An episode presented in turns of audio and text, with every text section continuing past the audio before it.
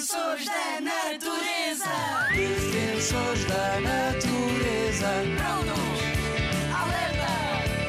Defensores da natureza. Estamos cá para proteger. Os defensores da natureza. Eu sou o Rui, o defensor das florestas. E eu sou a Kátia, a defensora do planeta. Já disseste obrigado às abelhas?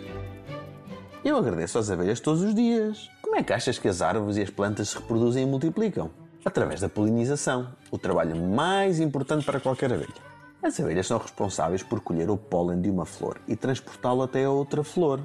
Um trabalho árduo que permite que as plantas que estão muito afastadas umas das outras se possam reproduzir. Mas as abelhas estão a desaparecer por causa da poluição que criamos e do uso de pesticidas em colheitas alimentares. E porque as suas casas também estão a desaparecer, as florestas.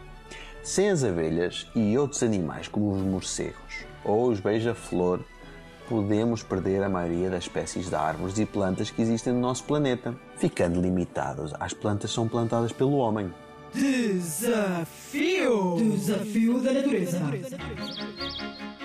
Defensor da natureza, vamos dar voz às abelhas?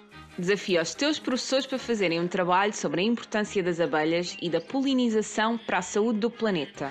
Se quiseres ajudar as abelhas, podes colocar vasos com plantas de flor nas tuas janelas para que elas possam alimentar e descansar durante as suas longas viagens.